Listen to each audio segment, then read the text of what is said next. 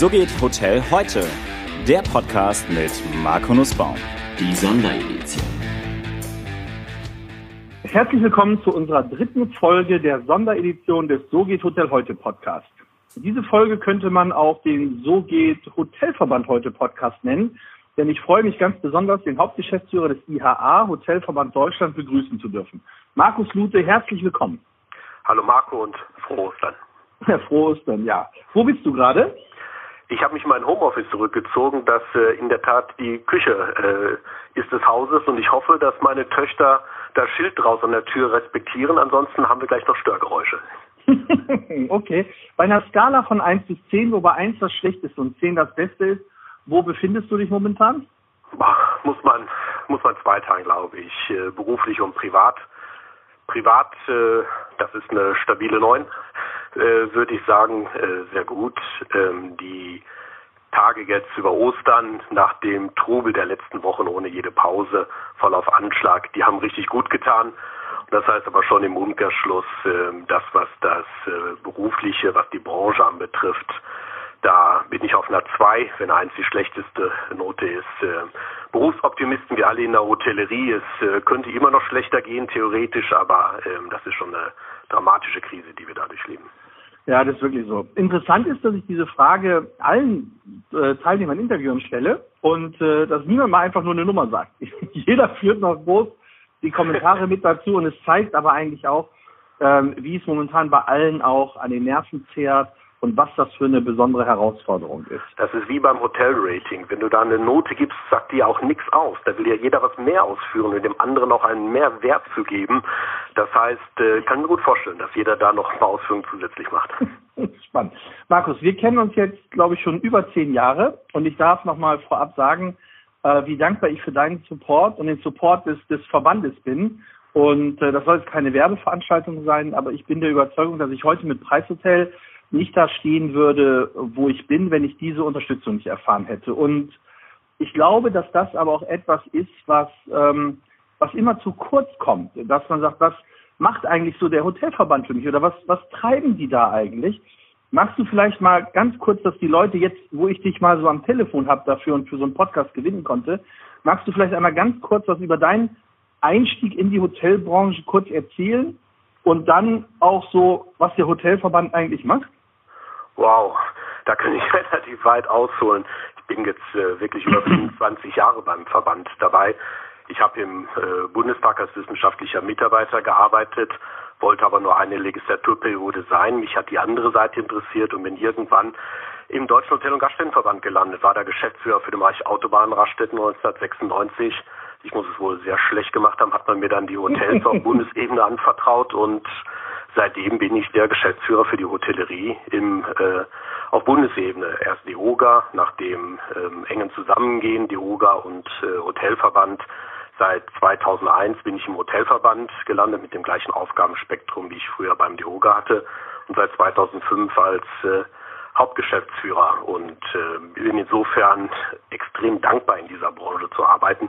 Und ich will das, was du am Anfang gesagt hast, wie dankbar du für den Verband bist, will ich aber gerne noch mal zurückgeben. Der Verband ist nichts ohne engagierte Mitglieder und ganz besonders nichts ohne die, die dann auch noch Zeit äh, und Energie und einiges aufwenden im Ehrenamt und versuchen für die Kollegen etwas zu erreichen. Wenn man da so starke Mitstreiter hat und was bewegen kann, das motiviert enorm, das macht Spaß.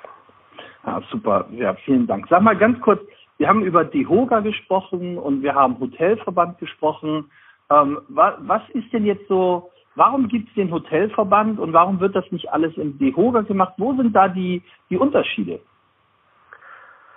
Der Hotelverband ist der speziellere Verband für die Hotel. Wir sind 100% Hotellerie pur. Bei uns stehen rein die Hotelthemen im Mittelpunkt. Aber wir sind natürlich ein Teil dieser ganzen großen Branche und wir arbeiten sehr eng zusammen in den Gremien, aber auch ganz normal kollegial mit den Kollegen vom äh, DEHOGA. Wenn ich jetzt zum Beispiel die letzten Wochen in den Krisen rücken wir natürlich besonders eng zusammen. Wir sitzen auf einer Etage im Verbändehaus wir treffen uns dann regelmäßig, ich bin so häufig im Büro der Kollegin Hartges, wir, Ingrid Hartges, wir versuchen alles so gut wie möglich abzustimmen, dass auch in den ähm, Wording nach außen, in der Stoßrichtung, alles möglichst äh, gleichgerichtet bleibt, weil alleine ist ja verloren. Wir versuchen uns also da sehr eng abzustimmen. Zusammen sind wir halt äh, äh viel stärker. Ja, das ist, also das ist gut, dass du das angesprochen hast. Ich ja immer mit, was da auch alles hinter den Kulissen läuft. Und äh, gerade jetzt auch muss man ja sagen, was, was Ingrid und du, was ihr für einen super Job macht, wie ihr da probiert, für die Branche wirklich das Beste rauszuholen, wie ihr politisch an die Türen klopft, eure Kontakte spielen lasst und wie ihr wirklich seht, Mensch, wie können wir das da machen? Ähm, erzähl doch mal, wie, also nur ein, ein Beispiel, so, weil ich sehe ja auch immer, was ich dann spät abends noch für E-Mails von dir kriege, wo dann Gesetzesentwürfe drin sind und solche Sachen. Erzähl doch nur mal ein Beispiel, dass die Leute sich mal ein Bild davon machen können, wie das abläuft, weil oftmals hört man immer so, ja, das muss doch jetzt so gehen, ist doch kein Problem. Und ich glaube, dass den Leuten, dass vielen auch Zuhörern gar nicht bewusst ist, welche dicke Bretter man bohren muss und wie lange das dauert, bis wir irgendwie ein Thema wirklich so gespielt haben oder platziert haben können, wie wir es denn wollten. Vielleicht machen wir es mal am Beispiel des Meldegesetzes. Gute Idee? Ja, sehr gerne. Vielleicht was Allgemeines äh, vielleicht noch zu Verbände. Ja, jetzt in der Krise kriegen wir viel Schulterklopfen. Gut, dass es gibt. Irgendeiner macht ja die Sachen. Einer muss ja mit der Politik reden dabei. Vielfach wird nicht gesehen. Das ist, natürlich würden die auch in der, in der Krise nicht auf uns hören, wenn wir nicht eine gute Beziehung auch in den Zeiten dazwischen äh, mit ihnen aufgebaut hätten, mit der Politik, mit der Verwaltung, wenn wir nicht geschätzte Ansprechpartner, Zahlenlieferant äh, wären, verlässlicher Partner, der ein Gesetz abschätzt, taugt es was, taugt es nichts dabei. Du hast das Melderecht gesagt, ja, das ist so ein äh, Evergreen bei mir. Seit Ende der 90er Jahre versuche ich da eine Digitalisierung zu bekommen. Wir haben zwei große Gesetzesanläufe gemacht. Letzte war bei der Föderalismusreform, als das Melderecht von den Ländern auf den Bund übergegangen ist. Und ich habe immer noch nicht damals die Digitalisierung äh, durchbekommen, dass man einfach mit einer Unterschrift auf einem Pad zum Beispiel unterschreiben kann. Jetzt hatten wir ein kleines Zeitfenster offen, das äh, Bürokratieentlastungsgesetz 3. Wir haben da im Oktober 2018 die Initiative gestartet. Du warst auch noch beteiligt im Bundesinnenministerium. Wir haben vorgetragen, gute Gründe gebracht, dass wir endlich hier ähm, vollkommen digital werden wollen in den Prozessen. Es hat wieder Monate gedauert, äh, viele Gespräche im Hintergrund. Die Initiative drohte schon wieder zu versacken, dass es äh, nicht vorwärts ging. Und irgendwann im Sommer 2019 tat sie dann ein Zeitfenster auf. Wir haben sehr schnell konkrete Formulierungen nachgelegt. Wir haben gegengecheckt. Es ist ja sehr komplex geworden, die Lösung, die man uns dann letztendlich nur ähm, gegeben hat über die starke Kundenauthentifizierung mit der Kreditkarte, die wir bekommen haben als komplett abbildbaren digitalen Prozess. Das ist dann eine Aufgabe gewesen in Rekordzeit. Ich glaube, die Anhörung im Bundestag, im Wirtschaftsausschuss, die war am Montag. Am Mittwoch war es schon ähm, im, ähm, im Bundestag selbst. Ähm, am Freitag war die dritte Lesung durch ähm, dabei. Auf einmal tut sich dann etwas und ähm, dafür sind wir da. Dann die Chance zu sehen, ein Evergreen der Verbandsarbeit auch abzuräumen, der Branche endlich die Möglichkeit zu geben, von diesem lästigen Unterschriften sammeln, Fingerabdruck und so weiter, ähm, dann noch wegzukommen. Das ist Verbandsarbeit. Manchmal zahlt es sich erst in Jahrzehnten aus. Ja, und das finde ich ist das Bemerkenswerte daran. Ich äh, habe ja auch eine Eigenschaft, dass ich eher ungeduldig bin und nicht verstehe, warum Dinge nicht so schnell gehen und fand das ganz spannend, als wir da zusammen, ich glaube, wir waren im Innenministerium saßen wir und äh, als wir dann da reingekommen sind, welche Herrschaften, Damen und Herren, da überall am Tisch saßen. Also soweit ich mich erinnere, wir hatten jemanden vom Bundesinnenministerium dabei, vom Justizministerium, vom Wirtschaftsministerium, vom, äh, was war noch dabei? Das Innenministerium war gut aufgestellt. Es waren fast zehn Vertreter da aus allen Gewerken, sage ich mal. Ja, genau. Dann vom Bundesnachrichtendienst, Bundeskriminalamt, also alles, was da war. Und da habe ich so gedacht, so Wahnsinn. Wir wollen doch eigentlich nur, dass der Gast super easy einchecken kann und was dann dahinter steht in Deutschland, wer alles. Ja, wir sind eine hyperkomplexe Gesellschaft geworden. Es ist mit einer einen Idee nicht. Es ist, bedeutet natürlich, hier war Europarecht tangiert. Was darf ein einzelner Mitgliedstaat der Europäischen Union? Hier geht es konkret um das Schengener Durchführungsübereinkommen. Da steht drin, dass Unterschriften von Hand gesammelt werden müssen. Ändert sich noch, wie wir gesagt haben, schaut doch mal nach Österreich. Die machen das auch mit solchen Pads. Die sind doch auch Schengen-Raum. Es dauert und dauert. Es hilft das stete Argument, immer wieder am Ball bleiben. Wir sind halt eine demokratisch verfasste äh, Gesellschaftsordnung. dabei. Solche Prozesse benötigen ihre Zeit, weil jeder tatsächlich mitgenommen werden will. Nichtsdestotrotz ist mir das alles viel lieber als Länder, in denen das extrem schnell geht. Das geht auch mal ganz extrem schnell in die andere Richtung ähm, dabei. Also ähm, manchmal muss man einfach einen langen Atem mitbringen bei solchen Themen. Ja, und das finde ich spannend und da sollten wir uns als Branche auch wirklich nochmal drauf konzentrieren, auch viele Hoteliers, dass wir einfach sagen, hey, es ist, wir brauchen das Standing in der Politik und es ist ein langer Weg, wir brauchen einen langen Atem, aber dann wird alles gut. Sag mal, rückblickend, wenn wir das so angucken, ich habe jetzt einige Sachen auch schon mitgemacht, aber was sind so die größten Erfolge des Verbandes? Mehrwertsteuerreduzierung für die Hotellerie. Wie ja. lange habt ihr, wie lange habt ihr daran gearbeitet im Grunde? Ah, als ich äh, in den Verband kam, gab es die Broschüre vom Hotelverband, warum man den reduzierten Mehrwertsteuersatz braucht, schon in vierter Auflage. Das war 1996 dabei. Von da bis äh, 2009, wo wir es bekommen haben, nachdem wir dann alle, auch der Dihoga, in die richtige Richtung äh, gelaufen sind, alle mit Kraft den reduzierten Satz fürs gesamte Gastgewerbe haben wollten, waren es ja dann nur einige wenige Jahre. Aber das ist äh, üblich so. Wir haben uns mit den Kreditkartengesellschaften Mastercard und Visa angelegt. Das waren 19 Jahre, die wir da brauchten. Jetzt hatten wir schon Melderecht als ein Thema oder so etwas wie Rundfunkgebühren. Wir haben sie nicht abgeschafft bekommen, aber wir haben sie für die Branche tatsächlich halbiert bekommen. Das waren 13 Jahre, die ein solches äh, Verfahren dauert. Und deswegen ja, wir sagen mal so leicht, Verband ist eine Solidargemeinschaft. Wenn man nur für ein einzelnes Projekt sozusagen sagt, da schließt man sich zusammen, bewegt man nichts. Da fehlen all die Kontakte, die eben, das stetige Dasein.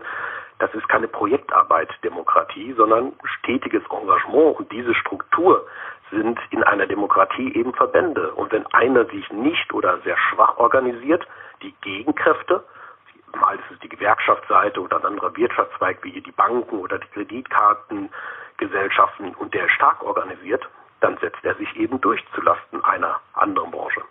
Das habe ich gerade so, das ist gut. Und das ist, das ist vielleicht auch nochmal ganz wichtig für die Hörer zu verstehen, dass wir sagen, hey, es geht nicht von heute auf morgen, steter Tropfen hüllt den Stein, wir brauchen Kontinuität in der Bearbeitung der Themen und es geht nur als Solidargemeinschaft. Und es ist quasi fast schon ein bisschen ungerecht, wenn man sich überlegt, dass das 19, nee, was war das, 13 Jahre hat es gedauert, bis die Mehrwertsteuer reduziert wurde und dass im Grunde die Mitglieder, die Mitglieder der Verbände sind, das finanziert haben, aber alle anderen die Nutznießer sind. Also da würde ich mir persönlich manchmal wünschen, dass man sagt, hey, wenn ich überlege, was habe ich als Hotelier durch die Mehrwertsteuer gespart und wie hoch ist eigentlich ein Beitrag für den Verband, damit es der, der Branche gut geht, der diese Sachen unterstützt, da sollten vielleicht einige nochmal drüber nachdenken und sagen, unterstütze ich das nicht auch. Aber das ich ist glaub, ein anderes das ist Thema. Schon, wenn man es mal im reinen Kosten-Nutzen ein überragendes Investment. das, ist, das ist ein super Return on Investment, ja, das ist irre. Ähm, sag mal, die, was, was ich noch wissen wollte, ist, bevor wir weitergehen, du bist ja auch sehr aktiv in den sozialen Medien und man hört von dir immer sehr viel über Hottrack. So, jetzt haben wir, wir haben IHA besprochen, den, also den Deutschen Hotelverband, wir haben die DEHOGA besprochen, wie das alles so zusammenhängt. Aber was ist denn eigentlich Hottrack? Hottrack Hotels, Restaurants, Cafés in Europa ist unser europäischer Dachverband. Wir sind dort 44 Verbände aus 29 Ländern. Da fehlt noch der eine oder andere in Europa, aber wir sind für einen europäischen Verband extrem gut äh, aufgestellt. Wir unterhalten ein Büro mit gegenwärtig äh, fünf Mitarbeitern in, äh, in Brüssel wir haben ein, wir würden sagen, Präsidium. Bei Hotrec heißt es Executive Committee. In dem sind zehn Vertreter drin, maximal einer pro Land. Ich habe das Glück, von meinen europäischen Kollegen dort hineingewählt worden zu sein in dieses zehnköpfige Leitungsgremium des Europäischen Verbandes.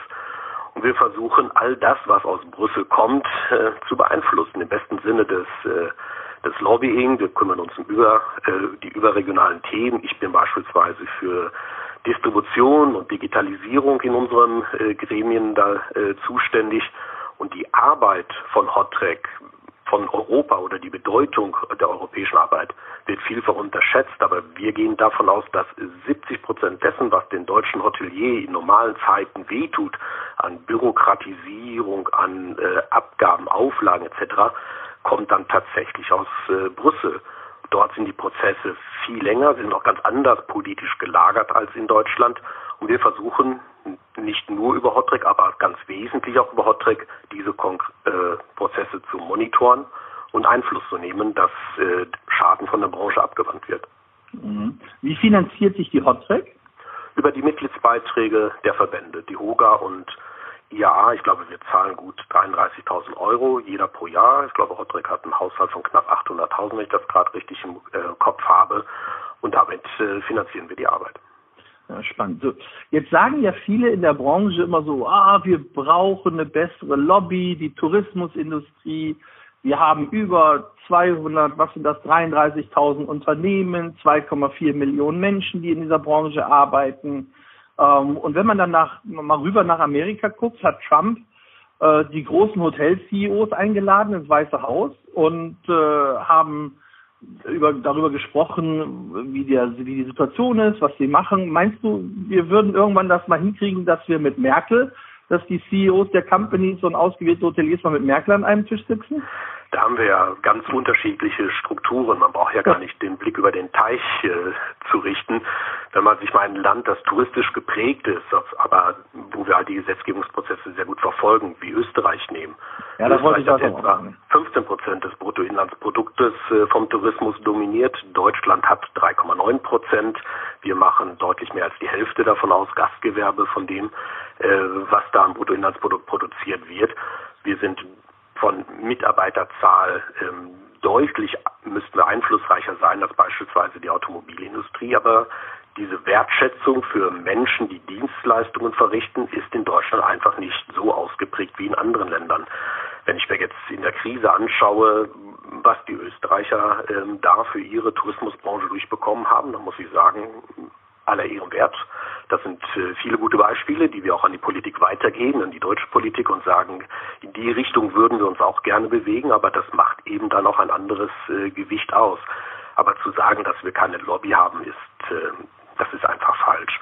Wir sind in der Politik ähm, mehr als nur dabei. Wir werden gehört. Wir versuchen unsere Stimme laut, präzise, verlässlich zu erheben. Aber natürlich äh, könnten wir auch noch mehr Schlagkraft in der Branche haben. Der DIOGA hat gut 65.000 Mitglieder von 240.000 Unternehmen in der Branche.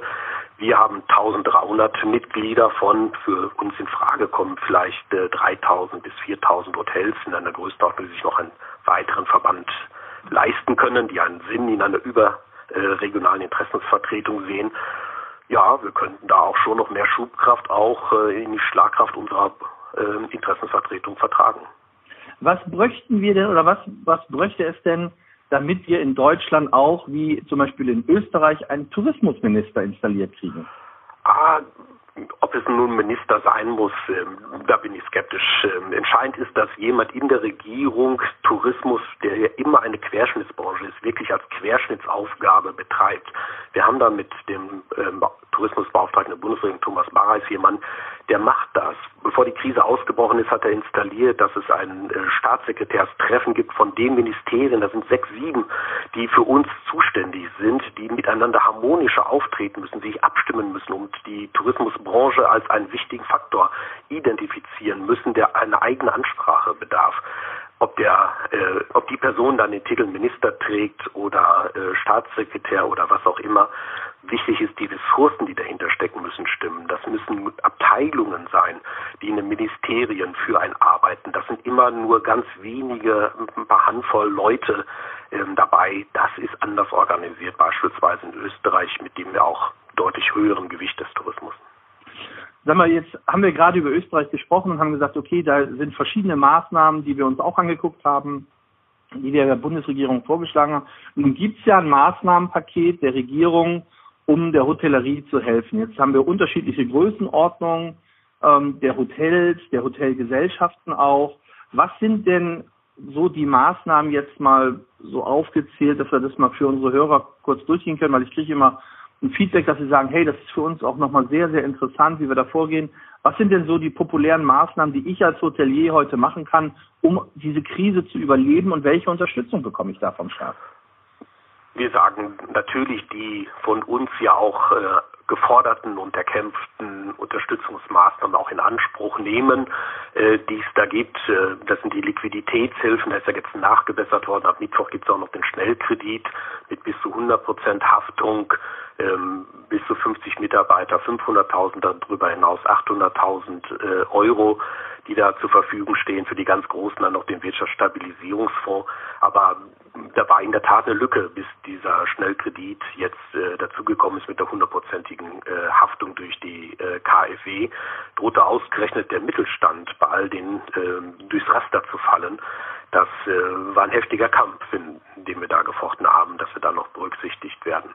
Aber ähm, die Besonderheit unserer Branche wird immer noch nicht berücksichtigt dabei. Wir sind eine der ganz wenigen Branchen, die den Umsatz eben nicht in späteren Zeiten wieder aufholen kann. Ein Händler, wenn er Glück hat, kann dann später noch einmal mehr verkaufen, den aufgeschobenen Konsumstau sozusagen abarbeiten. Uns gelingt das nicht, ein Einzelzimmer doppelt zu verkaufen ähm, dabei. Das heißt, bei uns finanziert diese Hilfe, die ausdrücklich über Liquiditätshilfen kommt, über Kredite, finanziert einen direkten Umsatzausfall. Das ist das Fatale bei unserer Branche. Wir sind nicht nur die Ersten, die in die Krise gegangen sind und ich befürchte, dass wir eine der Letzten sind, die auch wieder herausgehen werden, die wieder auf Normalbetrieb schalten dürfen.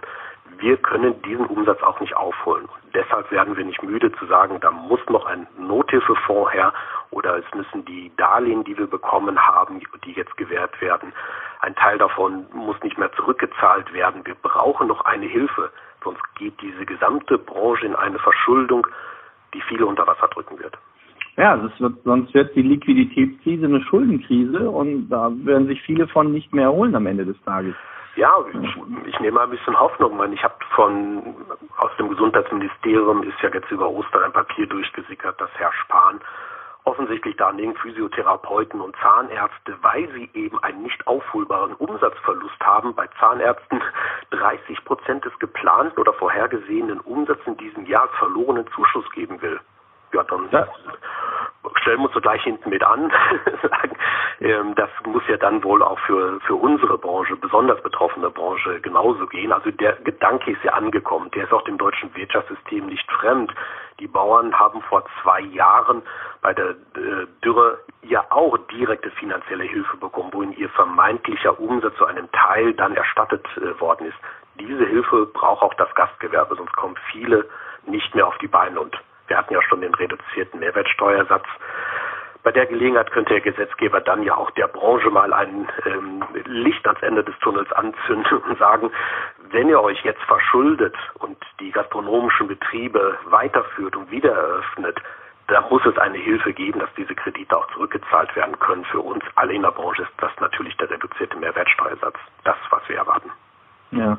Ähm, andere Maßnahme ist ja, das habt ihr auch sehr gut verhandelt, ist ja, dass die GEMA auch ausgesetzt hat seit ihre Gebühren. Das fand ich also auch ein großes Zeichen.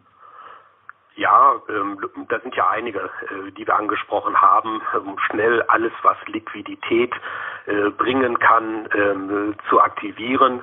Das war ein gutes, äh, gutes Zeichen der GEMA. Ich hoffe, dass das auch so flexibel gehandhabt wird weiterhin.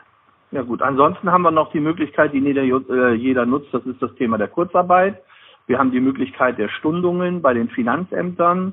Wir haben ja, das ist so eine Sache. Da hatten wir vor einigen Wochen schon den Vorschlag gemacht, äh, die OGA und IAA, dass man das Instrument der Steuern viel, ähm, viel aktiver nutzt. Äh, wir wollten nicht, dass die Branche nur über der Branche nur über Kredite geholfen wird. Wir hätten uns vorstellen können, dass das Finanzamt einfach sozusagen zurückzahlt was es in 2019 bekommen hat. Wer viel Steuern bezahlt hat, kriegt jetzt einfach mal viel Liquidität auch zurück. Und die Einzelabrechnung hinterher, die Einzelfallgerechtigkeit wäre ja sofort hergestellt gewesen mit der nächsten Steuererklärung dabei. Also da, da hätten wir uns vorstellen können, und noch ist es ja auch nicht zu spät, dass man auch mit diesen Instrumenten arbeitet, die ja eigentlich äh, vorhanden sind, wenn man mal ein bisschen Fantasie anwendet und äh, die Not der Betriebe auch erkennt. Klar, ein rückgerechneter Verlustvortrag, das wäre ja gar nicht schlecht. Ja, exakt. Das würde ja passen. Man hat ja auch sonst immer vorgezogene Gewinn. ja, klar. Ja, das also, wäre das eine negative Gewinnsteuer. ja, genau. Die Bevölkerung diskutiert ja auch negative Einkommensteuer. Ähm, dabei, das wäre hier mal etwas Spezifisches äh, für viele Wirtschaftszweige gewesen. Ja, spannend. Sag mal, und jetzt ist gerade ja, habt ihr den Branchenreport rausgebracht, aktuell. Wann, wann ist der jetzt rausgekommen? Ja, den haben wir am 2. Äh, April vorgelegt. Abgeschlossen haben wir ihn Ende Februar in einer heilen Welt weit vor unserer Zeit. Er liest sich fast schon ein bisschen wie eine, äh, wie eine Chronistenpflicht, das aufzählen, wie gut das Jahr 2019 wirklich gelaufen ist. Ein weiteres Rekordjahr wir sagen, das ist die Blaupause. Auf diesen Pfad wollen wir dann eben auch nach der Krise wieder zurück. Und äh, insofern haben wir dann Bestandsaufnahme gemacht der Strukturen, äh, wie sie waren, mit, mit, denen wir in die Krise gegangen sind. Und schauen wir mal, was der nächste Branchenport feststellt, ob wir wieder auf dem Weg nach oben sind und wie sich Strukturen am Markt noch verändert haben dadurch. Was glaubst du denn, wann nach der Krise ist? Welches, bei welcher Zeitraum? Also wir haben ja alle keine Glaskugel, nur was hörst du denn so oder was meinst du auf, aufgrund deiner Erfahrungen? Ja, es ist natürlich, mittlerweile leben wir in einem Land, das mehr Virologen als Bundestrainer hat und davon haben wir 80 Millionen schon dabei. Wir haben immer die Linie gefahren, da halten wir uns bei dieser Kaffeesatzleserei äh, heraus. Wir haben da keine überragende Absenderkompetenz, keine Fachexpertise. Das müssen tatsächlich andere sagen, wie man eine Epidemie bekämpft dabei. Aber klar, denken wir daran, dass äh, wenn der Zeitpunkt kommt, wir möglichst bundeseinheitlich abgestimmt äh, wieder hochfahren können, dass wir schnell Betriebe öffnen können, natürlich unter Einhaltung besonderer äh, Hygienebestimmungen, Sicherheitsbestimmungen dabei. Ähm, wann dieser Zeitpunkt sein wird, das wissen wir nicht. Aber über Ostern bekamen wir ja einen Schlag ins Kontor von Kommissionspräsidentin von der Leyen, die dann tatsächlich gesagt hat, man möge noch nicht für Juli und August seinen äh, Urlaub planen. Das äh, zieht dann dann schon den Boden unter den äh, Füßen weg. Ich habe es von ihr aber noch nicht schriftlich gesehen, noch hoffe ich, dass es einfach nur aus dem Zusammenhang gerissenes Zitat ist. Schauen wir mal, was der morgige Tag bringt.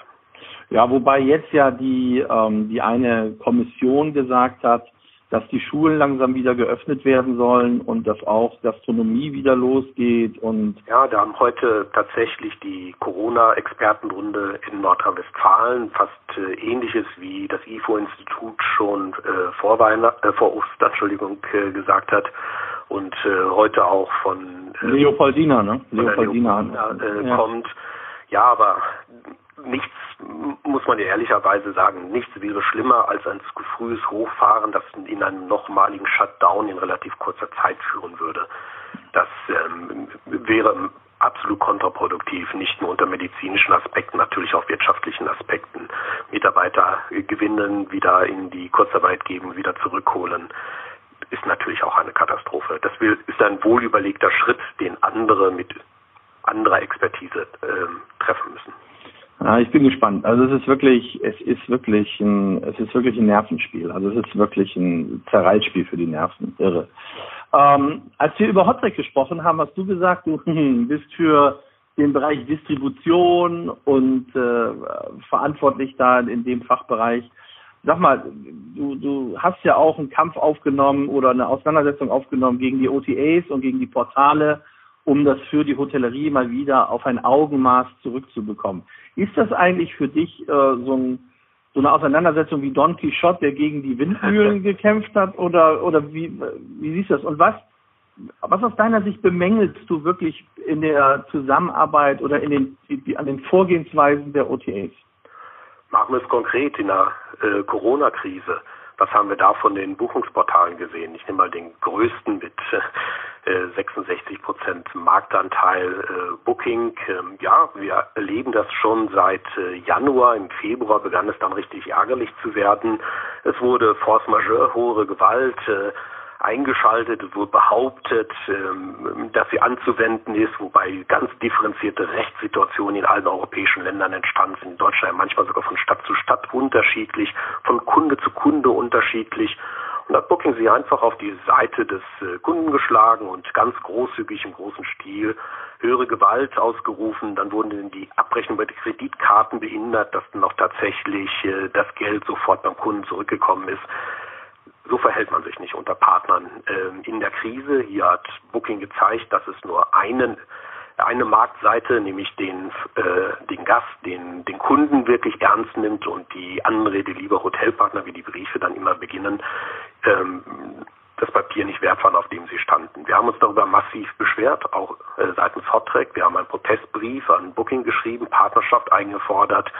res mehr Respekt für, äh, für das Recht in dem jeweiligen Land, ähm, auch für die eigenen AGBs von Booking. Schließlich sehen die vor, dass der Hotelier in den Fall höhere Gewalt mit einzubeziehen ist bei der Feststellung. Das hat man einfach außer Kraft gesetzt. Ähm, dabei, ähm, wir hatten nicht erwartet, von Booking da eine schnelle Antwort zu bekommen. Deswegen haben wir gleich die Europäische Kommission mit einkopiert in den Brief. Wir hatten dann in der letzten Woche eine Webkonferenz mit Booking. Ähm, man hat äh, seine Sicht der Dinge dargestellt, seines Booking. Wir haben es getan. Ähm, dabei, ich habe in dem Gespräch ähm, deutlich gemacht äh, für die europäischen Kollegen, dass wir ähm, eine Entschuldigung vom Booking erwarten und auch eine Kompensation für den Schaden, den sie eingerichtet, angerichtet haben, mit der breiten Anwendung höherer Gewalt, in vielen Fällen absurd. Ich habe ein Beispiel Booking präsentiert. Da hat ein Geschäftskunde in einem Hotel gebucht, dann hat Booking storniert. Der Geschäftskunde hat äh, im Hotel angerufen, ob er nicht doch kommen darf. Und äh, in der Korrespondenz steht dann vom Booking, dass dies ein klarer Fall höherer Gewalt ist wegen des Vulkanausbruchs. Solche abstrusen Sachen äh, sind da passiert. Und ähm, da warten wir noch auf die äh, Antwort vom Booking. Ähm, Airbnb, sonst ja auch gerne von mir mitgebasht. Ähm ja, warte mal, warte mal, nicht, nicht so schnell über Booking hinweggehen. Ihr, ihr habt die doch von der Hotrec angeschrieben, oder kam da schon eine Antwort? Ja, ja, die kam. Wir haben dann eine Webkonferenz durchgeführt. Äh, ähm, ja, Vogel, ah, Vogel, hat doch direkt geschrieben, oder? Was, also irgendwas habt ihr doch gekriegt, Antwort. Das war spannend irgendwie. Ja, ähm, Herr Vogel ähm, ist äh, selber Corona-positiv getestet. Der ist im Moment oh. äh, nicht, äh, nicht an Bord. Wir haben das Gespräch mit ähm, Senior Vice President Accommodation geführt von äh, von Booking. Er hat seine Sicht der Dinge gesagt, dass es ähm, Praktikabilitätserwägungen waren, die Menge der der Stornierungen auf Booking überrannt hat. Er hat sich natürlich von mir dann auch angehört, wenn das ich, wenn ich das Geschäftsmodell wenn ich Ratenparität durchsetze, dann geht die, der Wettbewerb ja um die Terms and Conditions letztendlich, um das Kleingedruckte, die AGBs. Wenn ich da durchsetze als mein USP, dass man dem Kunden suggeriert, er kann immer stornieren, immer risikofrei studieren und das setze ich bei den Hotels durch mit aller Gewalt, ja, dann habe ich ein Problem, wenn auf einmal alle stornieren wollen. Und dann hat Booking aus unserer Sicht viel reagiert und hat sich zu 100 Prozent auf die Seite des Gastes gestellt. Und da wollte ich hin mit Airbnb, hat das auch gemacht, haben aber eingesehen, dass das ein Fehler war und haben jetzt äh, 250 Millionen äh, Dollar Entschädigung an ihre Hosts äh, angekündigt auszuzahlen. Ich glaube, das soll 25 Prozent der Summe sein, wenn man den Zahlen glauben kann, die sie da an Schaden verursacht haben. Ich habe Booking aufgefordert, ähm, einen ähnlichen Schritt zu erwägen, um äh, viele Rechtsstreitigkeiten mit der Hotellerie, aber auch ein generelles Zeichen also zu vermeiden und ein generelles Zeichen für eine gelebte Partnerschaft zu setzen. Die Antwort steht ja. noch aus. Ja, also das mit der Partnerschaft finde ich spannend. Ich bin selbst mal, so 2015 war das, eingeladen worden von Booking. Da hatten sie in Amsterdam immer so einen Round Circle, wo sie Hoteliers eingeladen haben. Und da war noch die Julian Tanz mit dabei und da hat man auch gesprochen, wir sind so dankbar für unsere Partner und unsere Hotelpartner. Ihr seid uns so wichtig und hm, hm, hm. und äh, dann, dann habe ich sie gefragt, sag ich, Mensch, finde ich ja gut mit den Hotelpartnern, aber warum bekämpft ihr denn dann die Partner? Dann war erstmal Stille im Saal und dann war die auch schon, fand die das auch nicht so lustig. Und ja, das stimmt ja gar nicht. Sag ich, doch, wenn wir uns zum Beispiel das Thema Brandbidding angucken. Ich verstehe nicht, warum ihr Brandbidding auf unsere Marke macht und die Preise hochtreibt und dadurch die uns kaputt machen wollt. Also das ist nicht okay. Das finde ich nicht partnerschaftlich. Und dann war das ganz interessant zu sehen, wie darüber weggegangen wurde und wie man das überhaupt nicht mehr thematisiert hat. Und sie war dann auch leider abends nicht mehr beim Abendessen dabei. Also da konnte ich sie auch nicht nochmal drauf ansprechen. Schade. Ähm, aber nochmal, ich, ich würde mir einfach wünschen, dass ich glaube, dass nach der Krise ist es ja auch so, dass wir, dass wir auch solidarisch alle irgendwie zusammenhalten müssen und dass sich so ein Portal dazu bereit erklärt, auch mal sagt, zu sagen, hey, wir, wir setzen uns jetzt mal wirklich gemeinsam mit den Verbänden zusammen und gucken, was können wir denn für eine gemeinsame Lösung, für einen partnerschaftlichen Dialog auf die Reihe bringen, damit wir hier alle die Profiteure nach der Krise sind und nicht wieder einer probiert, den anderen kaputt zu machen, wo ohnehin schon alle extrem gebeutelt sind. Das kann doch nicht sein. Das ist eine Strategie, die wir immer verfolgt haben. Ich habe 2008 als europäischer Verband äh, Booking und alle anderen Portale angeschrieben. Wir haben ihnen eine Liste von aus unserer Sicht unfairen Marktpraktiken äh, aufgezählt und sie gebeten, mit uns in Dialog darüber zu gehen. Da war beispielsweise die Ratenparität mit dabei als einer der vielen Punkte. Der Dialog ist systematisch verweigert worden. Wir kommen hier langsam auf Augenhöhe, weil wir jetzt als Verbände eben auch die Ressourcen haben, dann zu sagen, ja, dann müssen wir eben sowohl in die Politik gehen. Wir haben ein paar gesetzliche Regelungen aus Brüssel bekommen, treten Mitte diesen Jahres 2020 auch in Kraft. Eine Regulierung von solchen Buchungsportalen wie Booking ist dabei. Und das andere ist, dass wir eben den Rechtsstreitigkeiten nicht aus dem Weg gehen. Wir sind jetzt beim Bundesgerichtshof, das Bundeskartellamt und Booking.com. Wir sind dort beigeladen in diesem sehr aufwendigen Verfahren. Wir hatten im Januar Verhandlungen vom Europäischen Gerichtshof. Wir begleiten einen kleinen Hotelier aus Schleswig-Holstein, dem es zu viel geworden ist, was Booking ihm dazu gemutet hat. Den haben wir jetzt durch alle Instanzen durch bis zum Europäischen Gerichtshof begleitet, wenn alles gut läuft. werden Wir in fünf oder sechs Jahren, das ist keine Ironie, ein Urteil haben, aber wir sind da zäh und bleiben dran, was ein Einzelner nicht erreichen kann. Das kann ein Verband dann erreichen aber man muss sich diesen Respekt auch verdienen, dass man auf Augenhöhe kommt und dann über sowas wie Partnerschaft auch wieder miteinander äh, reden kann. Im Moment ist das eine schiefe Ebene.